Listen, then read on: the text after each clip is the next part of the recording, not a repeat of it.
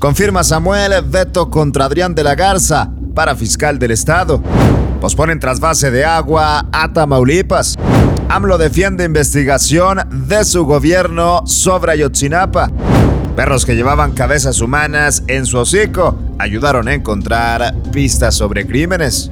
Y en información internacional, lanza Corea del Norte 10 misiles.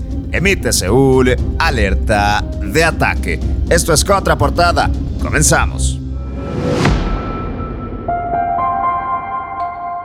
Qué gusto saludarte en esta mañana de miércoles, mitad de semana, miércoles 2 de noviembre, con la información más importante, la más relevante de este día. Y nos vamos con el tema del fiscal general del Estado, un tema eh, que tiene polarización, que diversas opiniones se han encontrado sobre este tópico y sobre todo la participación prioritaria de los partidos en el Congreso, el PRI y el PAN, y por supuesto el partido en el poder, Movimiento Ciudadano, tras cuestionar que los diputados buscan elegir a Adrián de la Garza, exalcalde de Monterrey y ex candidato a gobernador de Nuevo León, como candidato a fiscal. El gobernador del estado, Samuel García, confirmó que este sería vetado. El mandatario estatal señaló que si el Congreso admite candidaturas que no presentaron su carta de no antecedentes penales, como es el caso del exalcalde de Monterrey, estarían violando la ley,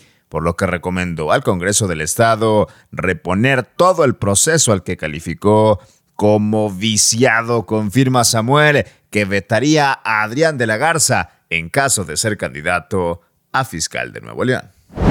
Y en otro tema importante, el secretario de Gobernación, Adán Augusto López, ya en un ambiente mucho más tranquilo, declaró que en este momento no se hará el trasvase de agua del cuchillo a Tamaulipas. Indicó que con agua realiza unos estudios y estos deberían estar listos en algunas tres semanas. Reconoció que el trasvase debió iniciar hoy, pero señaló que la idea es realizar una prórroga para que con agua haga un estudio técnico aunque no indicó de qué tipo o con qué propósito. Mientras tanto, posponen trasvase de agua de Nuevo León a Tamaulipas.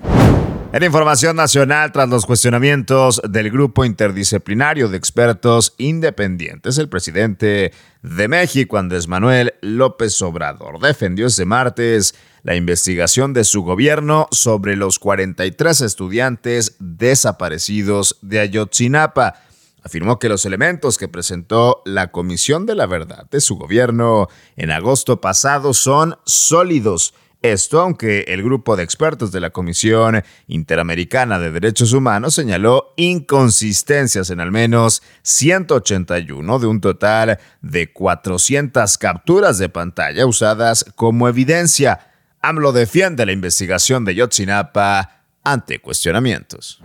En información en materia de seguridad, durante los últimos días se han viralizado y se han captado perros en la calle paseando con partes humanas en su hocico y aunque la escena ha sido perturbadora, en ambos casos dieron pistas de crímenes.